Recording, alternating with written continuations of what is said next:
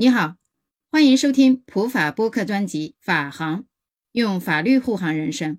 我是爱英石。同工同酬这个事儿在美国发生了。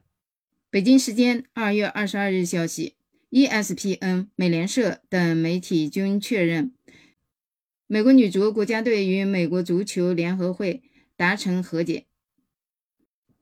这一和解协议意味着美国女足可以跟美国男足在国家队层面实现同等水平的薪酬，包括世界杯的奖金。同时，美国足协将赔偿两千四百万美元，以结束这场为期六年的同工同酬法律之争。美国足球联合会（简称美国足联）也叫美国足协，以下随机采用其中一种称呼。二零一九年，美国女足正式起诉美国足协，当时要求的赔偿超过六千六百万美元。如今达成的和解中，美国足协将向包括六十一人在内的美国女足支付两千两百万美元，外加两百万美元基金。球员可以利用这些基金实现退役后的目标，并在女性和女童足球领域开展慈善活动。每位球员将能够从该基金中申请最多五万美元。同时，美国足协承诺将为美国男女足提供同等水平的薪酬，包括在今后的所有友谊赛和世界杯在内的锦标赛当中的奖金。据报道，该和解协议的具体实施还需要分别与代表男女足的工会达成集体谈判协议。而且和解协议要获得地方法院批准，这场同工同酬的诉讼才算最终得到解决。也就是说，诉讼的完成还需要工会、地方法院两道手续。看到这一消息啊，我这颗八卦的心很想知道美国女足是如何争取同工同酬的，中间遇到什么难点了，又是如何解决的？我们一起来回顾一下。早在二零一六年三月，由美国女足明星球员梅根·拉皮诺尔领导的美国女足五名队员，就向美国公平雇佣机遇委员会投诉美国足协存在薪酬歧视。无果后，美国女子足球队的二十八名成员最终于二零一九年三月八日，也就是国际妇女节，正式起诉美国足协，指控其存在性别歧视。包括男女足的待遇不一致等问题，女足队员们认为，这种性别歧视不仅会影响他们的薪酬水平，还会影响他们的比赛场所、比赛频率、训练方式、接受的医疗和教练服务，甚至会影响他们往返比赛场地之间的交通方式。在推广方面也受到了区别对待，因此要求获得与美国男足同样的报酬。和工作环境，美国洛杉矶联邦法院受理了包括航班条件、酒店住宿以及医疗保障等方面女足受到不公正待遇的诉求，但是驳回了姑娘们要求更多报酬的请求。正式审理定于六月举行。球员的发言人莫莉·埃文森当时在一份声明中说。我们对今天的决定感到震惊和失望，但是我们不会放弃争取同工同酬的努力。而队长梅根·拉皮诺尔在推特上说：“我们永远不会停止为平等而战。”美国女足同工同酬的诉讼请求注定是一场拉锯战，最终的裁决还要看审理此案的法官是如何看待男女足同工同酬的问题的。二零一九年六月二十五日。美国女足以二比一的成绩击败西班牙，顺利进军世界杯八强，表现一如既往的抢眼。这支世界杯三冠王正朝着自己的第四座冠军杯稳步迈进。相比在绿茵场上摧枯拉朽的胜利，赛场之外的这一场较量则要艰难得多。美国女足姑娘们挑战的是一面看不见的玻璃墙。是足球和商业事件里的性别不平等。这场比赛之前啊，女足刚刚和足协达成一致，暂时搁置当前的性别歧视诉讼，等到世界杯结束之后再寻求和解或是裁决。显然，双方都不愿这起场外诉讼影响到目前世界杯的比赛，那样的话会是双输的结果。美国女足的此次世界杯之战，不仅是为了夺冠，更是为了争取女性平等权利，推动美国运动界的男女同酬，消弭足球和商业事件里的性别不平等，从而推动整个事件大环境里的男女平等进程。当年的七月七号，美国女足在世界杯决赛中击败荷兰队，成功卫冕，与夺冠一样值得喝彩的。还有这些女性为同工同酬所做的努力。据美国哥伦比亚广播公司七月七日报道，在美国女足夺冠后不久，球迷们也在赛场上高呼“同工同酬”。赛后，美国女足以英雄身份回国举行胜利巡游时，路边的群众也高呼“同工同酬”。美国女足有自己的不满理由。如果对比成绩的话，美国女足完全可以碾压美国男足。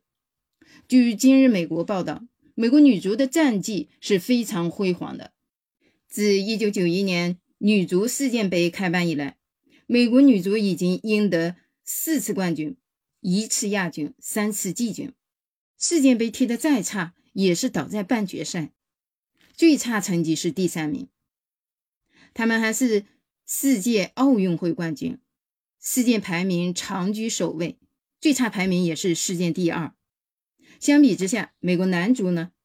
美国男足的世界杯最好成绩是1930年第一届世界杯的季军，此后一次进入八强，三次进入十六强，甚至没有打入2018年俄罗斯世界杯的决赛圈。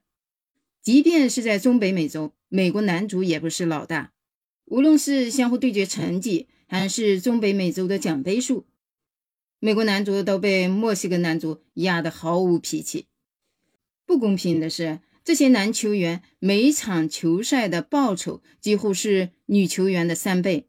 美国女足提到的一个证据是，从2016年至今，如果男足和女足每年都进行二十场比赛，女足主力队员拿到的比赛奖金。只有男足的六成。据报道，美国女足赢得了2015年女足世界杯，获得了一百七十二点五万美元奖金，而美国男足在2014年男足世界杯中仅仅进入十六强，就获得了五百三十七点五万美元的奖金。此外，国际足联给夺冠的男足和女足颁发的奖金也存在巨大差距。二零一八年男足世界杯冠军队的奖金是四亿美元，二零一九年女足世界杯冠军队只能拿到三千万美元。就在二零一九年的七月七号，当国际足联主席银凡蒂诺在颁奖台上现身时，法国里昂赛场里的人群发出了高呼声：“同工同酬！”地球人都知道，法国是国际歌诞生的地方。当时，美国女足发言人莫莉·莱文森在一份声明里说：“在这个令美国深感自豪的时刻，很显然，令人悲伤的平等问题依然存在。美国人不再支持他。这些运动员带来了更多的收入、更高的电视收视率，但是获得的报酬却相对较少，仅仅因为他们是女性。”现在，国际足联是时候彻底改正这种不公正了。美国纽约州的一位联邦众议员也指出，考虑到美国女足最近取得的胜利，这些队员应该获得比男足队员更多的报酬。